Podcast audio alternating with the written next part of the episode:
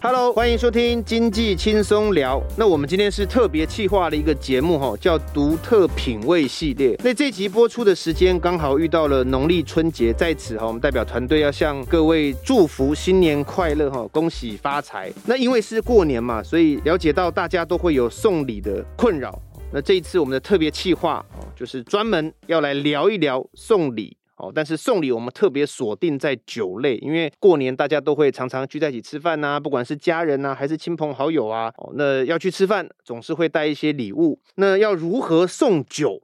哦，那这件事情我觉得是门学问呢，我本身自己也不是很会哦。那今天邀请到的大来宾是这个长酒论坛的编辑，那他叫苏仲哦，苏大哥。来到我们现场，那我这边稍微帮他介绍一下他自己好了啦，不是让他介绍自己的，他很厉害，他本身又是爵士乐评哦，他也在这个爱乐电台当主持人。我们同时准备的资料说他这个好酒贪吃，身形哦稍微这个稳重了一些哦，所以他才叫苏仲。大家好，我是苏仲，对对，谢谢谢谢谢谢丁总。其实我们在录这个节目刚刚的时候就已经开始在聊酒了啦。我现在这些年就是。但因为我我已经我我已经有点年纪了，哎，您客气了。如果现在都喝单一酒种，uh -huh, 那我比较不会宿醉。OK，现在我混酒就不行了。比如说，哦，你混酒容易容易醉？呃，会有像比如说，或者说容易红酒混清酒，哇，这个强碰就不行。白酒再混啤酒我也不行。我我自己有自己的一些这个，因为我们其实如果要讲的话，哈，如果要讲酒的话，我们其实可以把酒简单分成两类。酒其实只有两类，嗯，就是发酵酒跟蒸馏酒，嗯，或者说酿造酒跟蒸馏酒，就是比较低酒精浓度的，比如说没有经过蒸馏的清酒，嗯，啤酒、葡萄酒，他们就是发酵酒，对，它就是材料拿来发酵，不管有没有加酵母，不管有没有加糖，然后它就。发酵产生酒汁，然后你就过滤一下、整理一下，就得到酒哦。那这种是酿造酒，或我们说发酵酒。那其他的酒，你要高酒精浓度一点，你就拿去蒸馏，蒸馏之后就得到高浓度的酒精，然后也许更加的这个浓度更高，然后效果更好、更快嘛，嗯、更快醉的，更快忙。呃，有对，白兰地、威士忌、高粱，好，然后这个伏特加，好，那这些这一类的都是你说龙舌兰，哈，这一类都是蒸馏酒。那像你刚刚讲，像刚刚讲说。你混酒容易醉，很多我自己的观察啊，有些人喝蒸馏酒很厉害，有些人喝酿造酒比较厉害。就以酒量来讲，嗯，就是有些人喝啤酒，哎，你觉得怎么喝都不会醉，那你去换算那个酒精含量，哎，他可能酒精量喝的不比半瓶威士忌，或者甚至达到半瓶威士忌、一瓶威士忌的量了，嗯，可是他还是好好的，嗯，可是你让他喝半瓶威士忌，他可能胖就昏倒了。你最在行什么酒？我其实还好，我混酒也可以。你混酒也行，混酒，那你很厉害。没有，但我其实酿造酒比较容易醉。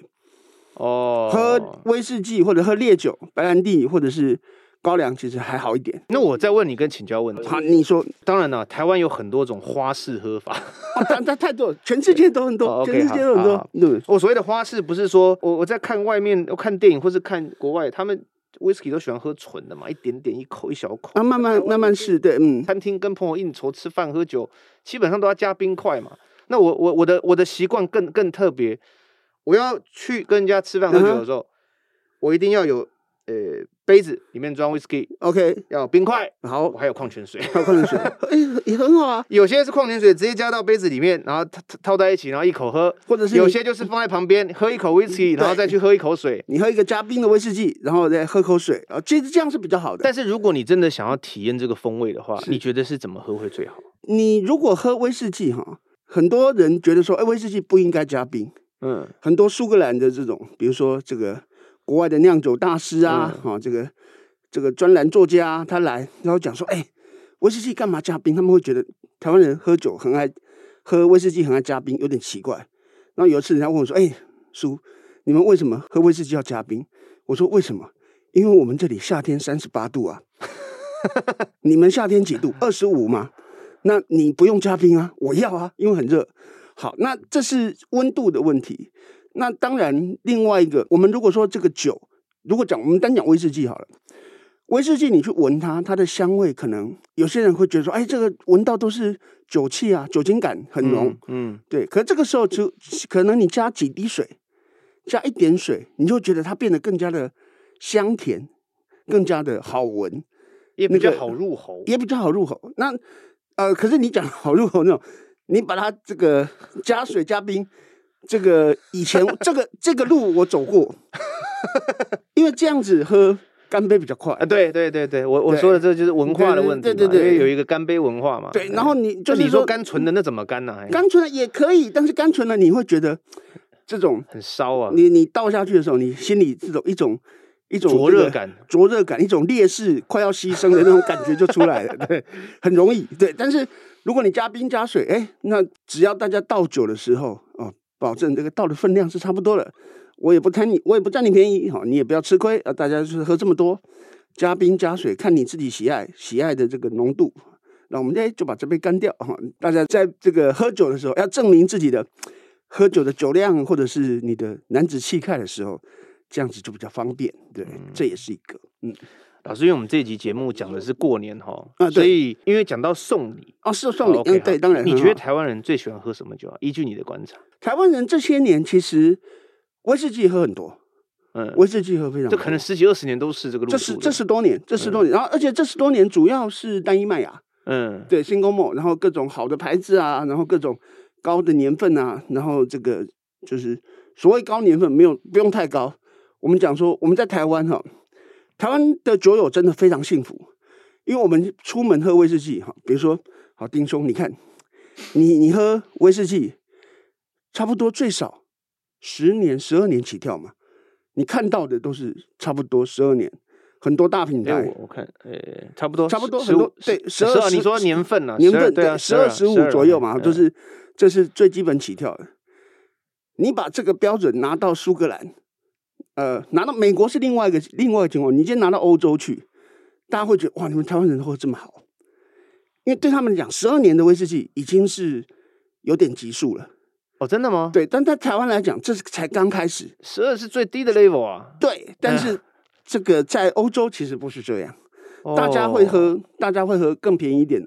那当然，税啊、市场啊，然后这个整个价格也是一个考量。哦，这个我真的不晓得。没有，因为你要想啊，欧洲人通常来讲收入比我们高啊。对啊，对，但是他们的那个就是你，你去欧洲看，你觉得说我现场买瓶威士忌。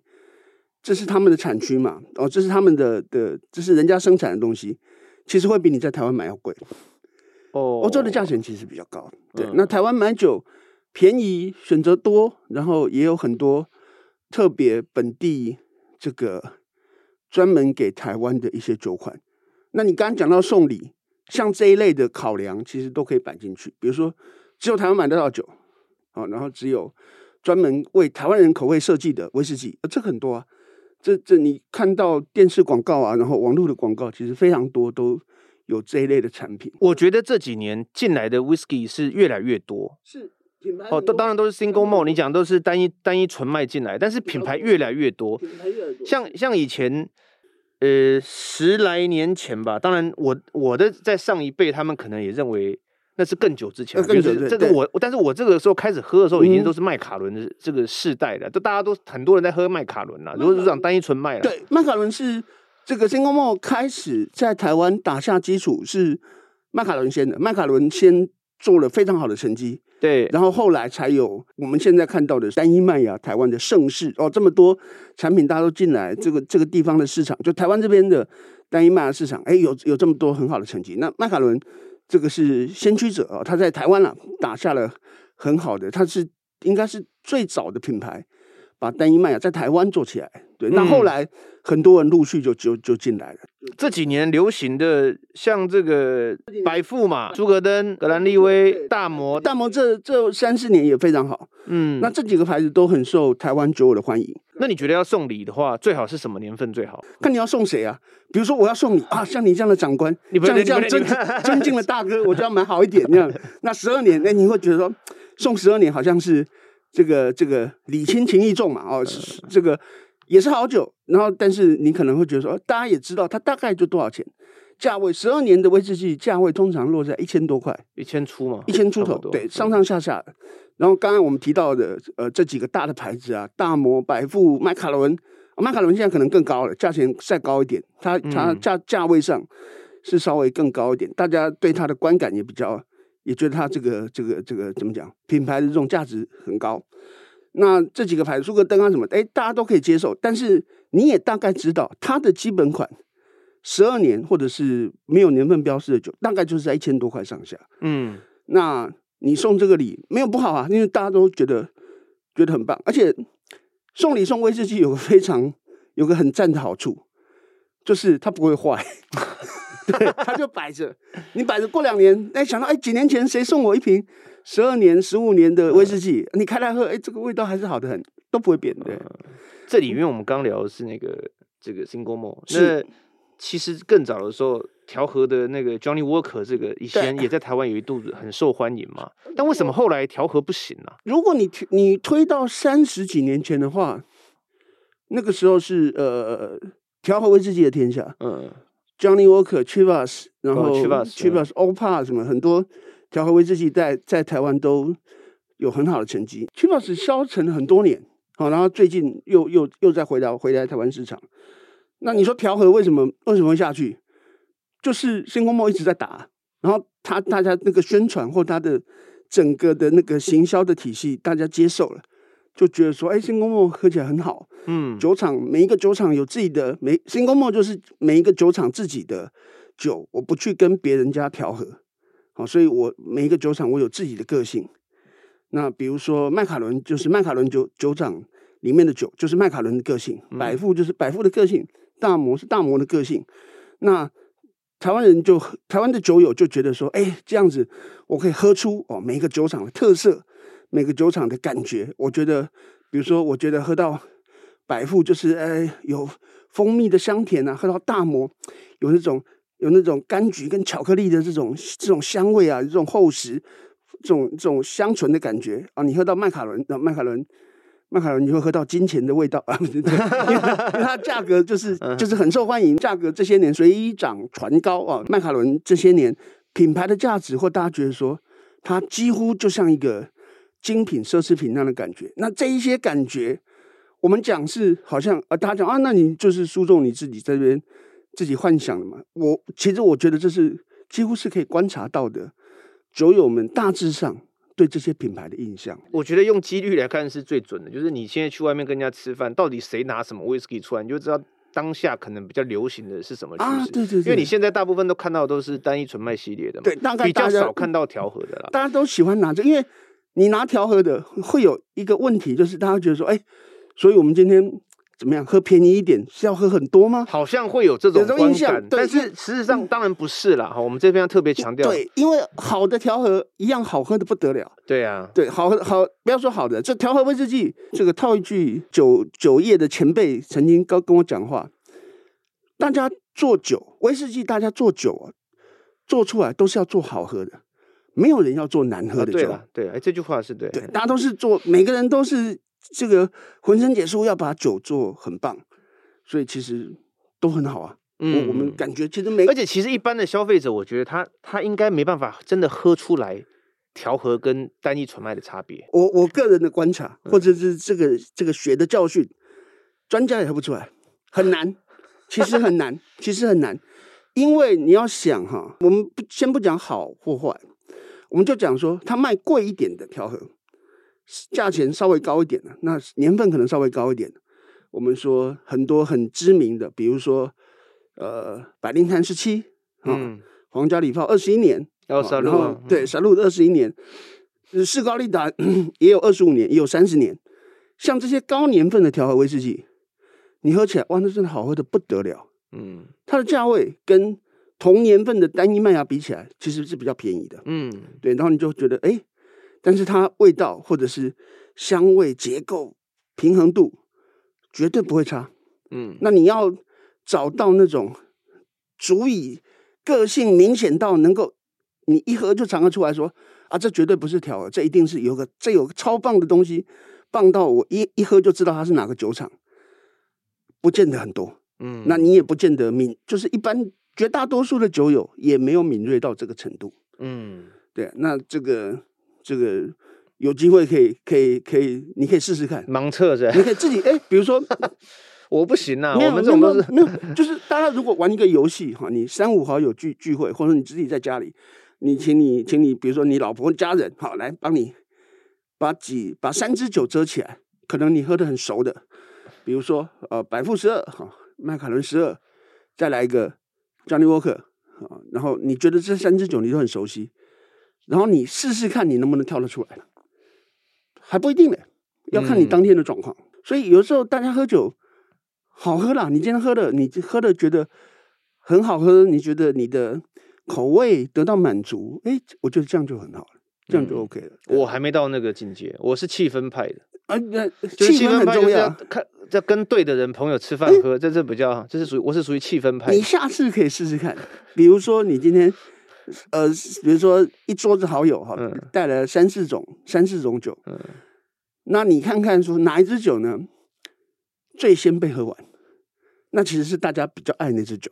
哦，对，这个这个是，那你观察久了，你就会可能发现说，哎，最近大家也许比较喜欢喝百富哦，最近大家比较喜欢喝大摩，可能过一阵子啊、哦，也许天气比较热热一点的时候，大家可能想比较爱喝苏格登或什么，就不一定，嗯，每个人或者每个状况可能都有一些不同。你喝台湾的 whisky 吗？喝啊，台湾我们都喝，我们什么酒都喝的，那你那你觉得是？如果过年自己选自己台湾的也不错了哈，啊，选自己台湾的酒也很好。因为这几年当然有格马兰嘛，哈，格马兰，然后那其实欧玛，我觉得现在有有一群固定的人在收诶。欧玛其实很好，那当然，呃，我们讲格马兰跟欧玛，欧玛其实有一个有一点做的非常，我们要给他拍手，做的很好是欧玛的的这个怎么说核心款或我们说普饮款，它做的很不错，它的那个什么呃雪莉果干啊。波本花香啊，一支大概一千多块上下的，CP 值很高，CP 值很高。嗯、那个酒喝起来，这个你不要说不不输苏格兰，苏格兰人都觉得这是非常好的酒。嗯，这个这个世界的评比啊，然后大家都觉得，哎，他们有要把这东西做出来，而且它的 CP 值控制在，就是我们刚刚讲，它欧玛的这个呃到处买得到，价钱没有很高，嗯，然后喝起来又又觉得非常够水准，那这样就很棒了。这样的话，他就等于说，跟这我们刚刚提到这些国外的苏格兰的也好，日本的这些这些大厂、这些名厂比起来，人家也没有输哦，那这是很好的。就那哥马兰这几年也有也有一些很优秀的作品，嗯、那这个这个，我觉得本地的威士忌要作为礼物啊，都可以，都也一样可以纳入考量，对、啊，送礼的时候。因为刚刚你有提到说，台湾其实有很多品酒会，是对，对。那品酒会他们都在做些什么？哦，品酒会哈，我我自己也常常讲品酒会，自己常常带品酒会去，我们所所谓的带领品饮嘛。那品酒会做什么？品酒会就是就是今天，比如说我们有一个主题，好，就比如说像刚刚你讲说，好，台湾威士忌，好，比如说台湾威士忌，比如说就这五个字题目，那我们今天可能有，比如说有有个喝个六种八种威士忌。可能三支格马兰啊，三支格马兰，五支欧玛，不同的品相，大家就来试试看。然后我就来，比如说我是讲师，我就来跟大家这个介绍一下，我们第一支酒喝什么？有一个循序渐进，然后希望让大家有一个有个全局的的感受。你这样喝了五六支之后，你可能就有个概念，说，哎，格玛兰或是欧玛的威士忌，呃，就是台湾烟酒的这个南投厂的威士忌，哎，长怎么样？它大概是什么样的风格？那当然，我一边介绍，我会当然会讲说，我会讲说我对它的的了解，酒厂历史啊，我们可能找到的资料啊，或者我们听酒厂的人介绍它的有些制成上的特色或什么这些东西来跟大家分享。那这个怎么说？酒是酒是有技术、有文化的一个东西。嗯，对，你今天听到他的故事，你今天听到他的说法。你就会像我们刚刚讲，哈，比如说，我不敢讲说我刚刚讲了什么了不起的东西，但比如说我刚刚提到说，哎，欧玛的这个核心酒款，就是它的这个一千块上下的普饮款，波本花香啊，这个雪莉果干啊，甚至什么，我觉得很很不错。然后它这个在平价款上面，其实可以跟国际列强的这种好酒哦，人别人家的核心款，别人家的十二年、十年的这个威士忌可以抗衡。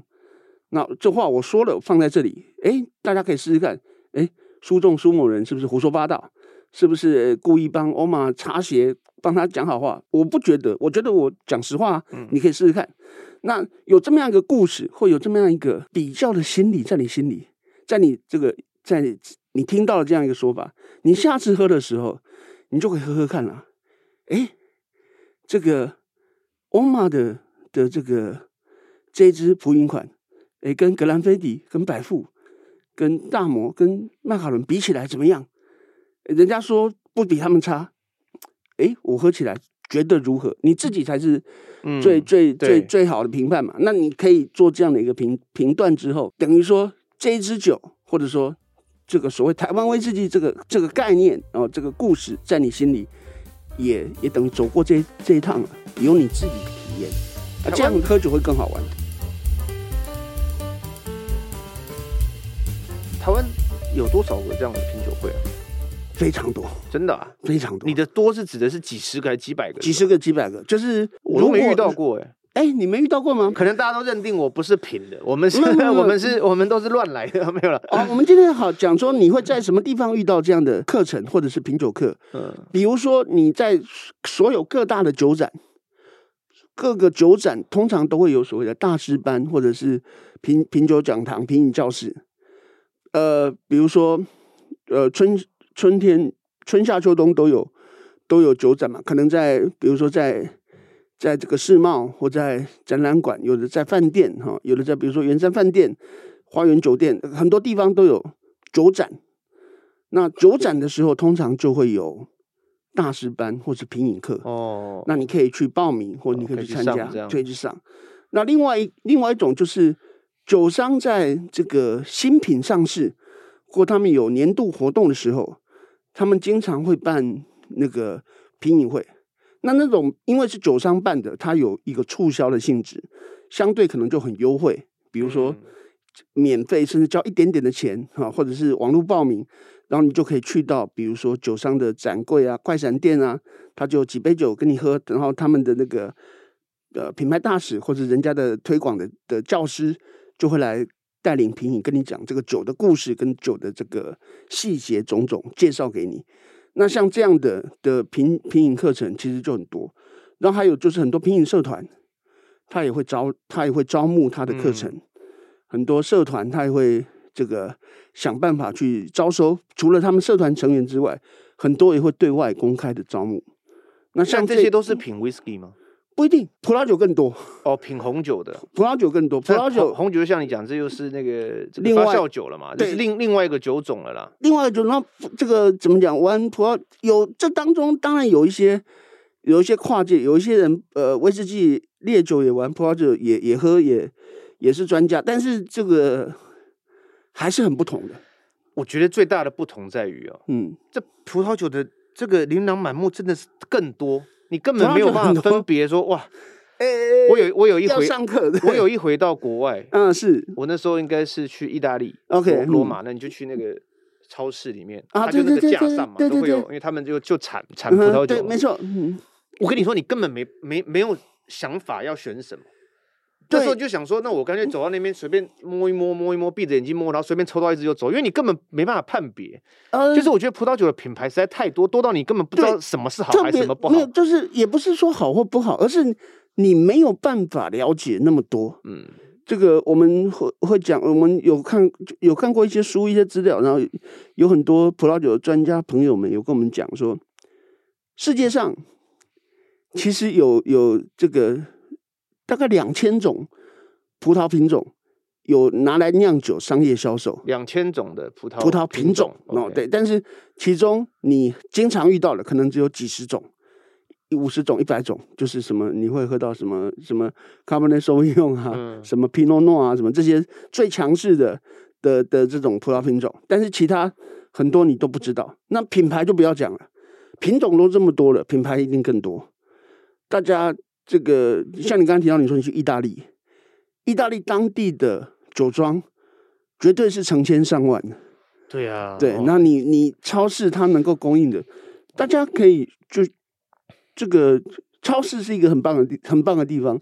你今天出国去玩，现在这个疫情慢慢开放，大家可以出国去玩，边境也比较解封了哈。大家如果出国去玩的话，你今天去到哪里，你就去看它当地的地酒有多少。都非常惊人。日本的清酒，你去任何一个大型超市，一看也是整柜整排都没看过的，没错，那你也是架上，然后每每一个来自不同的县市的，对对对，对，对，对，对，对地酒嘛，地酒就小酒庄、大酒庄，你那个时候偶尔看到一个你认识的酒庄，然后你这个你都都要觉得很很运气很好，因为其实很难得，对啊。然后那所以这个怎么说？你说挑选的话，像这样的情况，一个是从价位出发，你就看一看这个，比如说你今天去到意大利的超市，你就看看，哎，他们大概都卖多少钱？然后你看你想要一个高的，或者是中的，或者是低的的价位，以当地的售价来看。在台湾呢，你要怎么选红酒啊？在台湾呢、哦，在台湾也真不好选啊。在台湾，如果你选葡萄酒的话，你当然你就比如说这个。搭餐为主嘛，你今天最简单的的说法，比如说呃，很多很讲说呃，这个红肉搭红酒，然后这个海鲜搭白酒，哎对，但像这样，那这个时候就有个很妙的情况出现，那粉红酒怎么办？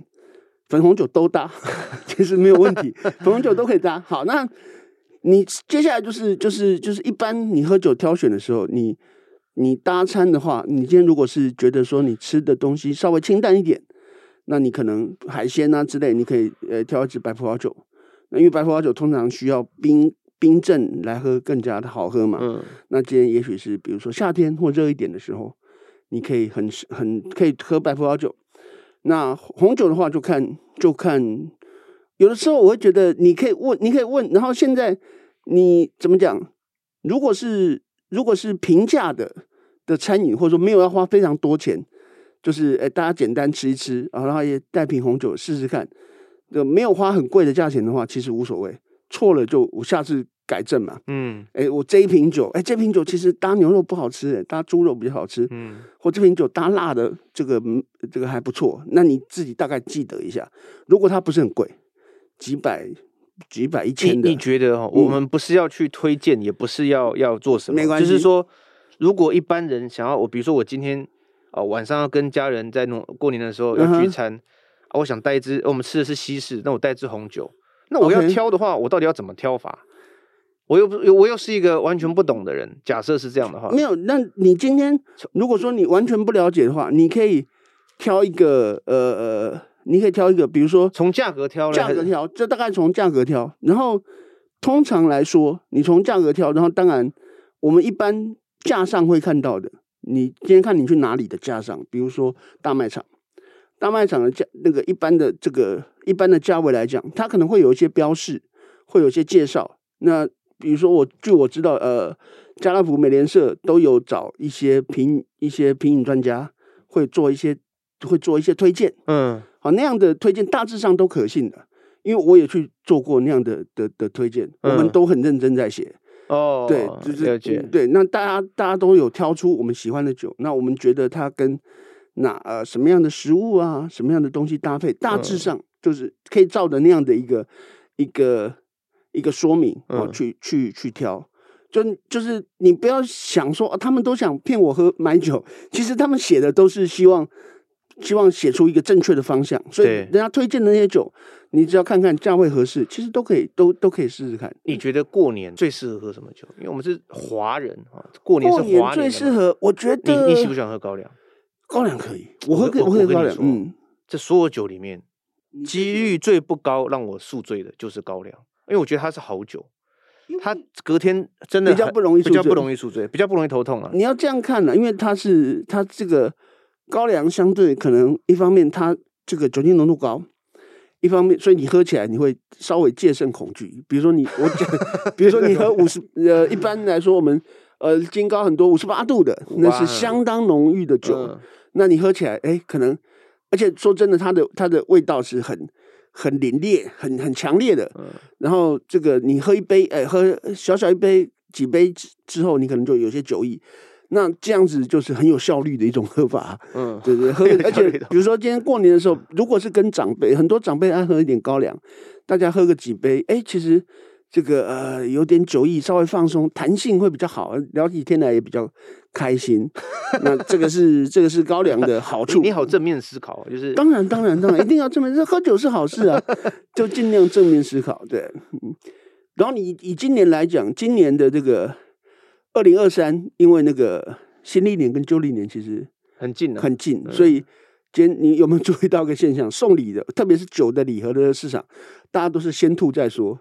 就明明还没有到旧历年，还没有到还没有到旧历年的时候，就有很多。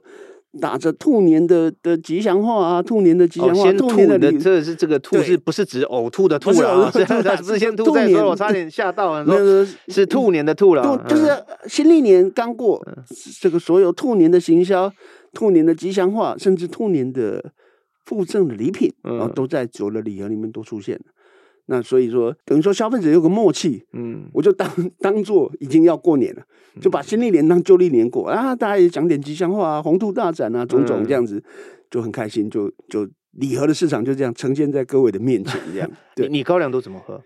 我高粱通常纯饮，通常你纯饮啊？纯通常五八你能纯饮啊？可以啊，五八可以纯饮。太烈了啦！不会啦，就少，就是不用，我没我没有说叫你那个。那个大大杯干杯啊，就是小口小口喝啊。五八没办法干呐，但是我跟你说，我前面可以干，但是会很会很惨，就是了。对，是太着力，我觉得那个喉咙会其实是会会会会有烧灼感。对，不要喝太猛，对，因为毕竟是高酒度的酒。我前阵子跟一个长辈吃饭啊，也就是我们也会小酌嘛哈。他他的喝法我觉得很有意思，他是呃，当然高粱要先冰镇，先冻饮，对对，冰镇起来之后倒出来之后，他加冰块，嗯，OK，加冰块之后。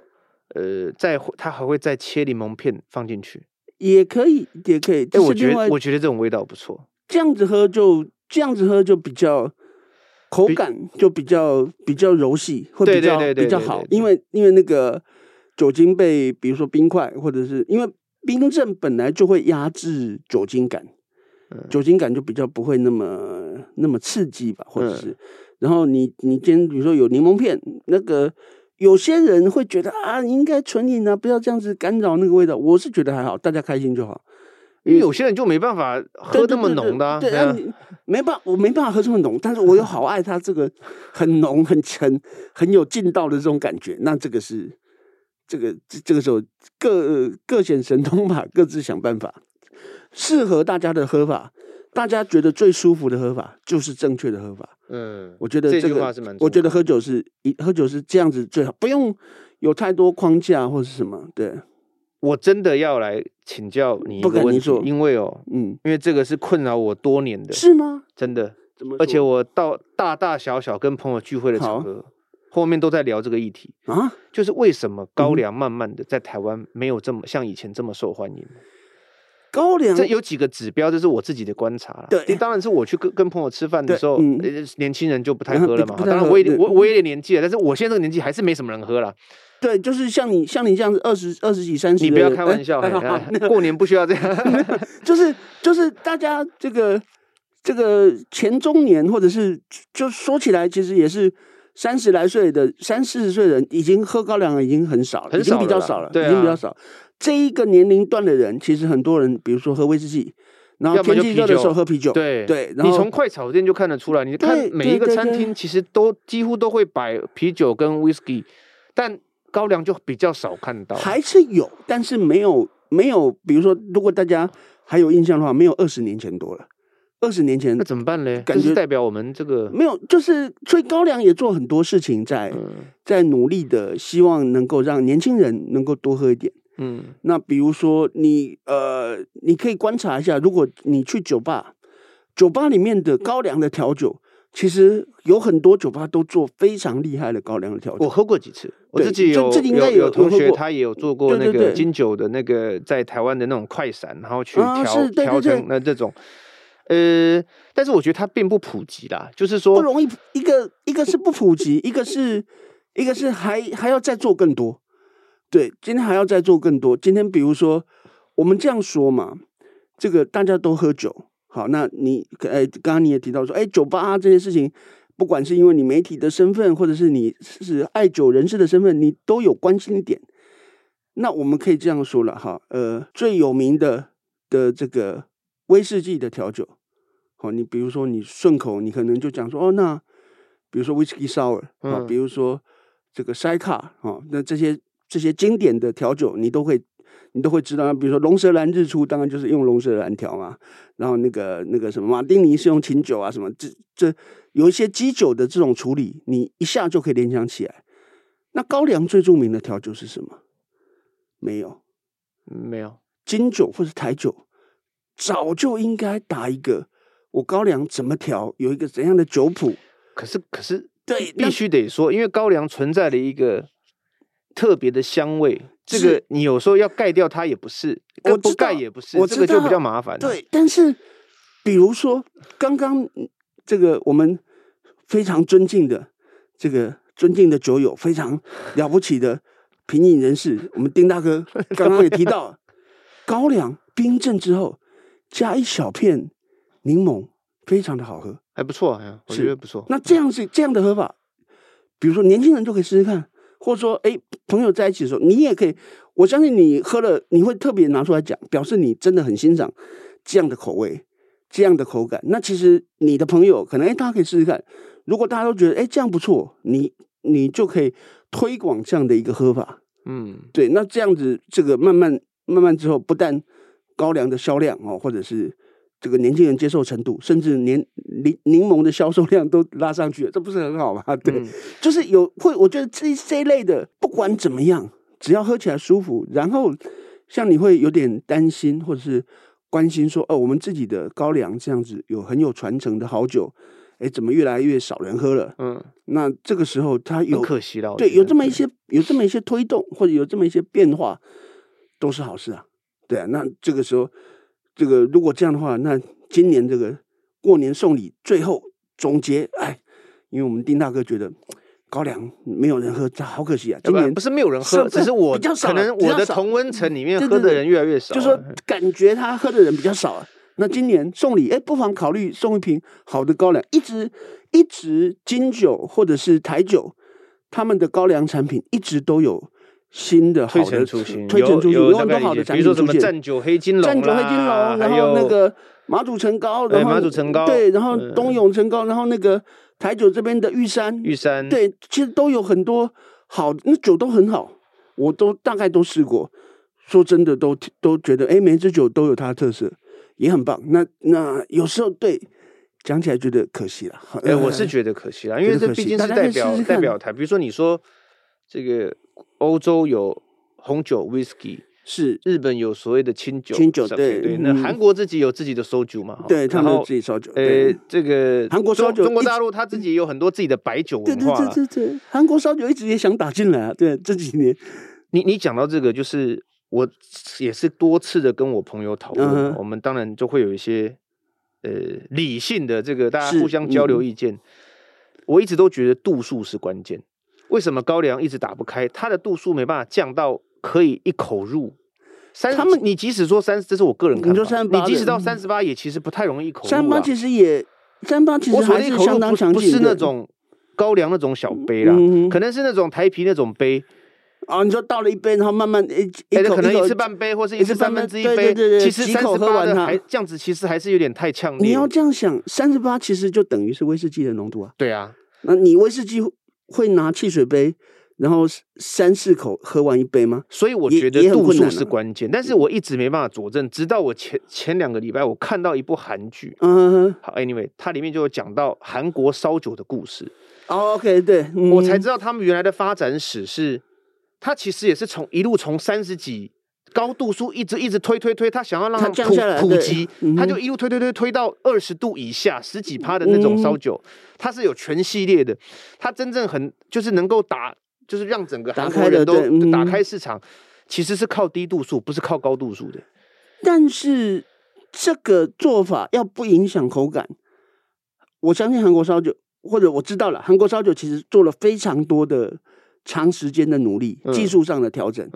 那因为你看韩国人喝酒，他电影的韩剧都有演嘛，他可以他那个杯子小小的，但是量也不少，但是他们是一口可以干的。对，它有点像我们的那种，呃，比比我们敬神的杯子大一点。对啊，对对对对对对对，像那种像茶杯啊，像像茶杯，就是像喝茶的茶杯，然后可能略大一点。那他们拿起来，也许到了七八分满，然后就可以一口干。对对，那喝起来的感觉，或者是顺口的，或者是它这个酒的消耗量都会比较多。对对，那这个但是高粱不行啊。你你说你刚刚说那个茶杯，其实倒高粱你没办法，你不能这样喝，因为你这样喝大概三杯，三杯四杯，这个一正常的酒友可能就会酒意非常非常浓非常浓郁了，可能就有点撑不住了，会想睡了。嗯，那这个但是这个问题，这是技术上，或者是说这是品饮习惯的问题。三十八度的酒，我们讲你比如说五十八度的酒，你可以加冰。你事实上你可以加水啊，也有人加热水，我我会加热水了。对，但是这样喝的时候，很多人会觉得它的口感就不对了，或是你的品饮习惯。那所以我会讲说，这很多东西都要再试。嗯，然后这个试的过程怎么说？就是这个试的过程也是展开，让更多年轻人可以来可以来感受，或者说，如如果说想要推广高粱的话，这个部分。这个这是一个很大的问题，长久以来都很关心这个议题，因为我觉得一个地方一定要有自己，其实酒是一个文化的展现嘛。越来越多年轻人都是一直喝 whisky 的话，或者是哦，你当然有啤酒了啊。对了，那如但是如果是这样的话，其实我觉得有些就像我们刚刚讲的，可惜的啦，就是比较可惜这样。对，那当然你说你说如果啤酒来讲的话，本地的本地当然哦，台啤还是主导绝对主导性的。对，因为因为啤酒本来就是要新鲜嘛，对啊，啤酒本来就是要新鲜。然后你在台湾喝台湾的啤酒啊，这个台湾饮酒公司的台啤哦，台啤的各个品相，哎，都非常好喝。嗯，那这个是这个是先天的竞争优势。那你现在还有金车的嘛？对，还有金车，金车有伯克金，伯克金嘛。那这几年又开始流行金酿了。对，金酿的啤酒，本地酒厂的成绩也都非常好。我觉得台湾的金酿其实蛮不错的。对啊，那个呃啤酒头啊，有鬼啊，金色山脉啊。然后那个掌门，掌门，还有那个呃，在信义计划区那个非常影视、做影视对，非常好。那个台虎，对，大家都大家都有很好的，都有很好的产品。金色山脉哦，金色山脉对，刚刚也提到嘛。然后那个你说啤酒头啊，啤酒肚啊，啤酒肚他们还新开了酒厂哦，在在在三重那边。那这些都都有很好的啤，都有很厉害的啤酒啊。那台啤做你说。这个这个大大规模商业啤酒来讲，而台啤又是霸主的地位。那其实，在台湾 喝啤，不过不过过年期间，对了，有点虽然讲说送礼的话，第一个天气啦，第二个是送礼行送啤酒有点怪怪的，有点奇怪。有那那这个，但是它有保存期限的，有啤酒 金酒有保存期限啊。啤酒的保存期限当然可能就是几个月、一年这样子。对，那大概高粱有吗？高粱没有。高粱没有，高粱跟啤酒是有的嘛？啤酒是有的，清酒也是有。哦，清酒也是有的。清酒其实大概也就放一两年吧。对。哦哦，对不起，你刚刚说的是清酒。清酒，对对对，了解。那如果是高高粱没有问题啊，高粱这么高浓度，很多人在收啊，哎，很多人在收啊，很多老的高粱拍卖的价钱也不错啊。对啊。好，那今天很谢谢苏大，不敢苏老师，苏老师好，刚刚他有跟我们分享了非常多呃有关酒的知识哈，还有一些小常识。那因为过年，我刚刚再再次强调哈，就是过年如果有送礼的需求，其实送酒也是不失为一个这个好的选择啊。那经济日报网，呃，除了我们都做一些财财经啊、产业啊、投资这些议题之外，呃，我们最近也。有放了很多的内容哦，在我们一个品味的频道，还有你不知道时尚、旅游、艺术啊相关的生活风格题材，适合在忙碌工作之余，给大家一个放松的空间哦。那如果说有兴趣，也欢迎到我们的品味频道，我们经济日报网的品味频道来逛一逛，里面当然有很多这个有关酒啊品酒的一些文章哦，希望读者会喜欢。那这边我要提醒我们听众朋友，第一个哈就是开车不喝酒，喝酒不开车。第二个是喝酒要适量哈，我们鼓励品酒，但是我们不鼓励豪饮呐，哇，就是喝的不省人事啊，这种完全不鼓励哈。第三个是未成年不得饮酒哈，这里一定要跟大家做一个提醒。再次的祝福大家新年快乐哈，今年大家都能够身体健康，阖家平安。那今天谢谢苏大来到我们这边跟大家聊，嗯，谢谢，拜拜，谢谢主持人，拜拜，拜拜。